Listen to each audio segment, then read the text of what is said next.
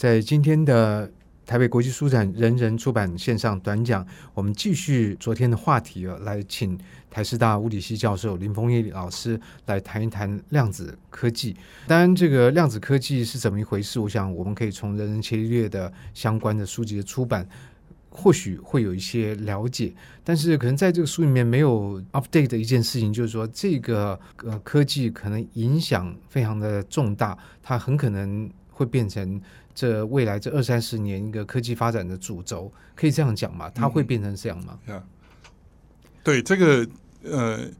因为整个整个呃，我们就从整个过去一百年的技术发展，那我我们会发现，其实影响到我们生活的改变最巨大的就是计算能力的提升。嗯，就是说有，比如比如说我们现在每一个人手上都有一部手机，其实虽虽然叫手机。其实就是电脑，呃，它其实比以前的电脑可能功能对，就是说 以前的这种我们这种功能的电脑可能要塞好几个房间。好，对，哎，其实岔开来讲，我觉得我们现在身上有的这个随便一个人的这个装备哦，大概都胜过可能五六零年代的顶尖的间谍。是，是，是，以前的间谍要拍照要录音。这个都是当时尖端科技，现在我们随便一个人的一个手机都可以媲美当年的间谍。是是，嗯，所以所以其实大家就可以理解，就是说为什么这个量子计算或者量子通讯这些事情很重要，因为其实我们过去五十年的人类社会巨大的变化，其实就是计算跟通讯这两个块有很大的技术上的跳跃。那现在就是说这个跳跃，我们用的是一个。古典的物理学里面，或者是再加上很多工程的技术的发发明跟突破，那现在已经来到一个瓶颈了。我相信大家都听过摩尔定律嘛？摩尔定律就是说，你的那个 IC 的大小会随着时间呈组指数的那个缩小。那我们再说，已经会进到那个原子世界了。所以，就算我们假装我们没有看到这件事情，但是我们如果在一直呃，根据摩尔定律这样发展下去，这个现在半导体的技术也会进入量子领域，所以量子资讯这一块是无论如何是我们在未来几十年是避免不掉了。我们如果要想象说未来的五十年跟我们现在过去的五十年，就是我们会想象我们是从头开始，我们进入量子计算的时代。这么夸张？从头开始？对啊，因为你你所有的技术跟原来是。它事实上有一个很大的技术上的落差，那你就是要我们现在是零嘛？我们现在基本上我们还没有真的有一台量电脑，哦，就是你有一些实验室里面做出来，就是很很像你早期就是什么几八六更前面的，比如说第一台 Apple 电脑这种，都还没有到那种状态。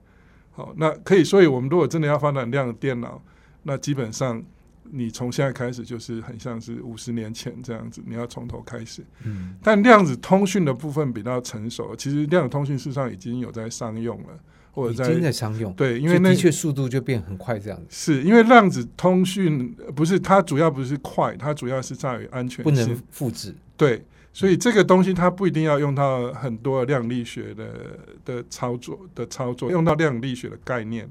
但不需要用到它的操作。所以其实已经有在商用了。我我，比如说，我听说那个像中国，他们很在意这些科技的发展。前几年如果没有听错，他们投资一千亿，要把合肥这个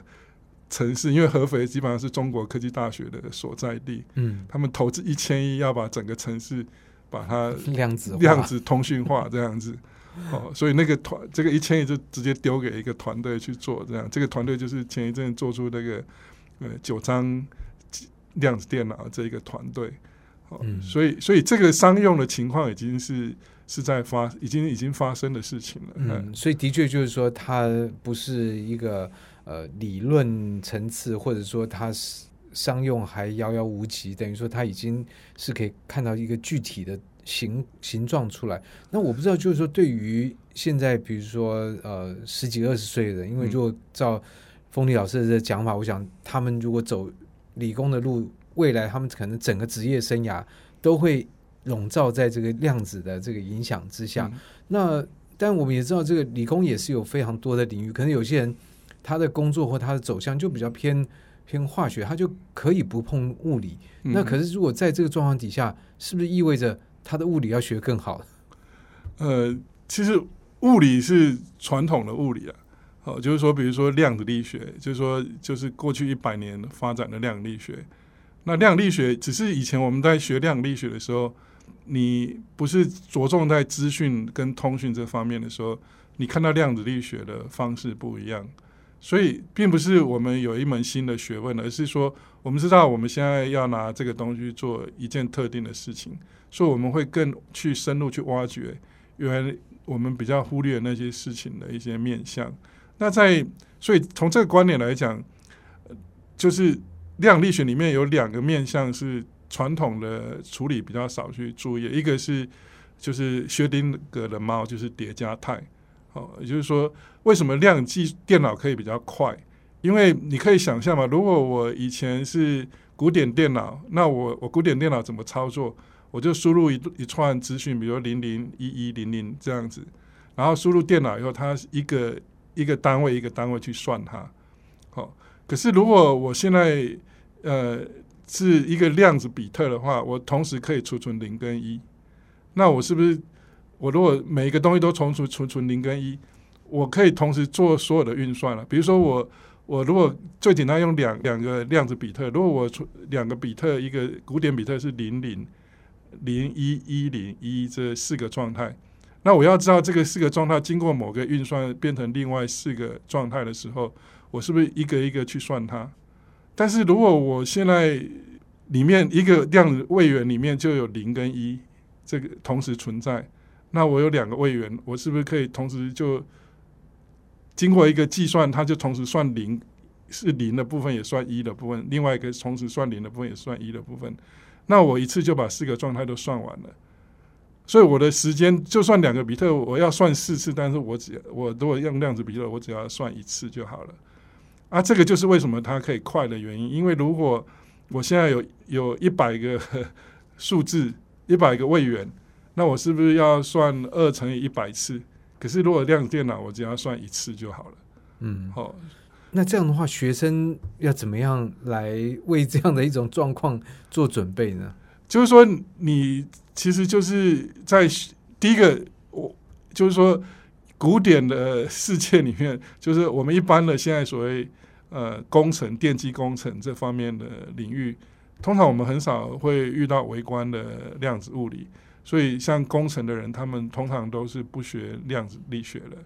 那所以以以后就要学了吗？意味着就是说，如果你要进来，你第一个你就是要要学量子力学。像我认识一个以前，呃，就是说现在他回来台湾了。他他之前是台大电机系毕业了。那那个时候他出去念量资讯的时候，他们班只有他一个人。他比如说一那一年可能有台大电机有一两百位，那只有他一个人念。好，那他就真的是硕果仅存。所以。过了二十年，他他他就变成这个领域里面的一个专家。他他最近回回来帮红海组织组建一个团队这样子，所以所以就是说，意味就是说你，你可能要开始你的触角要变广哦，就是说你开始要去学量力学。但是就算是学量力学还是不够，因为在物理系里面教量力学，有三分之二以上的人还是采取传统的观点的，他不会特别把量力学拿来处理资讯这一块。所以，比如说像叠加态，可能这个概念他认为是数学上就清楚了，他就不会特别强调。可是你从这个概念出发，你就发现它有很多需要去处理的呃资讯的问题啊、技术的问题，还有一些新的想法、衍生的想法你要去处理。这就是你要把量子力学跟资讯理论把它结合起来。可是这样听起来好像就是说，呃。以现有台湾的师师资，是不是也没有办法完全的去，或者说足够的掌握未来的这个发展跟动态？听起来有点这样。呃，是的，就是说，这就是我觉得现在呃，我自己啊，但我可能自己的观点会有点出，跟别人有点出入。我的观察是说，我们其实要进入这个领域，我国家也开始投很多经费跟资源了。可是我们相对的，不管在师资、在学生的这个学习的导向上面，甚至我们现有的人力都是远远不足了。好，就就而且我们技术上还有跟别人还有很大的落差，比如说至少二十年以上的落差的门槛。像像澳洲，他们都是举国在做这件事情，而且他们很早，他们大概二三十年前就开始做了。可二三十年听起来那个都还没有个影子，他们就是他们就很多人呢，所以很多澳洲培养很多量子资讯里面一流人才到全世界各地，所以这是一个国家的远见。是，就是说，如果你这个国家知道说这个事情的确很重要，他二三十年前就动起来。那台湾大概是最近这几年。因为你已经呃新闻已经上来，你才会觉得大家才觉得这是一件重要的事情。可是我们其实已经有一点 lag 了，就是我们 lag 大概大概十几二十年有。所以你现在要开始人要培养的话，其实你第一个就会遇遇到你说的，我们其实没有那么多的师资。所以这等于说呃要走这一块，不是只有只有呃这个呃。中学为体，西学为用，是就是说，呃，我们表面上会找找几个人回来，这这个东西要要发展，它是一个整个全面的系统的配合，才可以有升级。是是，因为你你你，我觉得这整个就很像台湾的半导体业，你我们台湾的半导体业发展是很成功的嘛？那可是他们的成功的原因，是因为当时全台湾有可能好的电机系有几有十个以上的电机系。他每年可以培养大概几千位的，就一千一千个左右的人才，但是所以他在他帮台湾打底了很多东西，一甚至到目前为止，我们的电机系培养人才的速度也是差不多是这个这个量级了。所以我们如果累积一个十年二十年，你可以想象你有很多人力，嗯，可是我们现在如果要进入量力资讯这一块，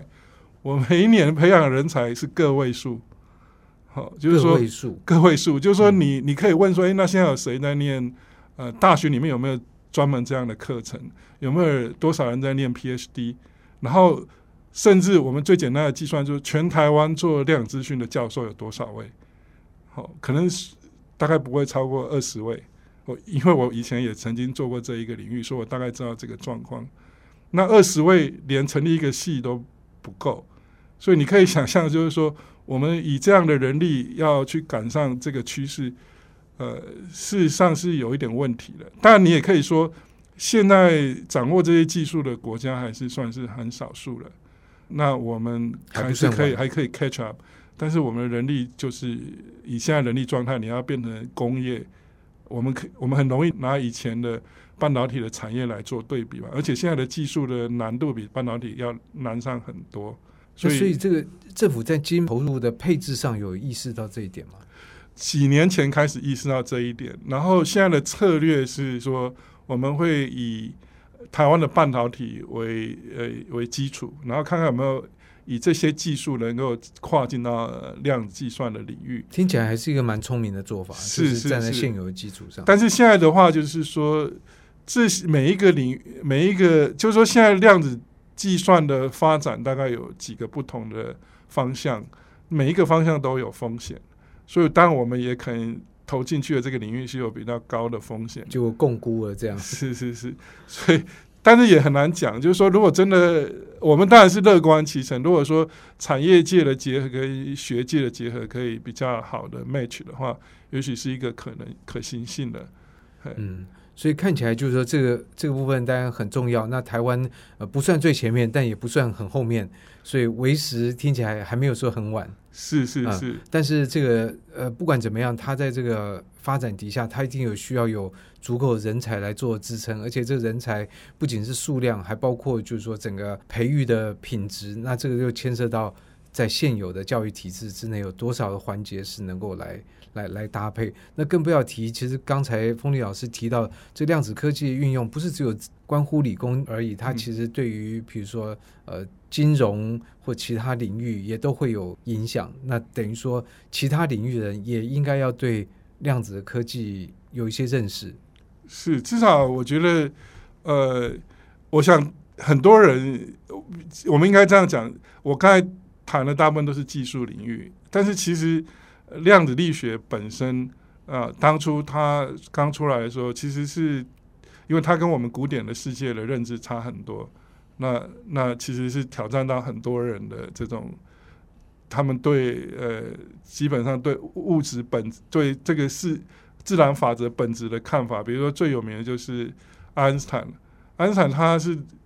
发现这个量子纠缠这件事情很重要的事情。量子纠缠是一件很奇怪的事情，哈，就是我刚才可能稍微跳掉了一下，就是说我们一般会说量力学里面跟通讯跟资讯理论有关，一个是叠加态，好。或不可复制，那另外一个就是量子纠缠。量子纠缠就是说，我我如果手上握有一个量子比特，那我让它跟另外一个量子比特产生纠缠态，那我把这个量子比特送到月球上面去，那我在地球上操作这个量子比特，会马上影响到月球上那个比特，所以这个就是违反了我们呃一般说的这个因果。关系就是说，我们认为说讯息的传递都是以被光速限制的，但这个操作并没有办法传递讯息，所以没有违反到这个。可是你可以想象，就是说这个是很古典世界是很难想象。这个意味就是说，我今天坐在这里，我做某一件事情，然后在高雄的某一个人，我比如抓左脸，他马上知道，他就知道他要抓右脸。这是违反经验法则。对，这是违反经验法则的。所以，所以。爱因斯坦一直很不满意量子力学的原因也在这里。他跟波尔就是基本上是早期量子论的最重要的发展的人，他们之间一直有几一二十年一直有对话，就是想要理清这个事情。所以就是说，如果你一开始知道说，诶，整个量子资讯的未来的前景是很很乐观的，但你要怎么进来呢？最重要最好的进来的方式就是你你就透过了解物质。自然世界本体论的方法进来，你去尝试了解量子纠缠的特性，你就会发现很多你根本用我们一般经验法则想象不到的东西。那这个才会是让你觉得说这个是乐趣之所在，这样子。嗯，但是呢，可能也是呃困难之所在，也是机会之所在。是是是，对。所以我觉得透过呃风雨老师这两次来跟我们分享。量子科技，我想以我个人来讲，我觉得第一个可以感觉到量子力学蛮玄的，然后好像以一般的理工的这种思维方式，不见得能够足以应付。也就是说，我们其实在这个思维方式上面呢，应该更呃，就也不要有什么文理之分啦。我觉得这种东西，它事实上在很多方面都是通的。然后第二个，量子科技前途未可限量，然后感觉非常重要，它也会影响。我们今天生活在这块土地上的很多人的未来，也希望这样的一个短讲能够让大家对量子力学、量子科技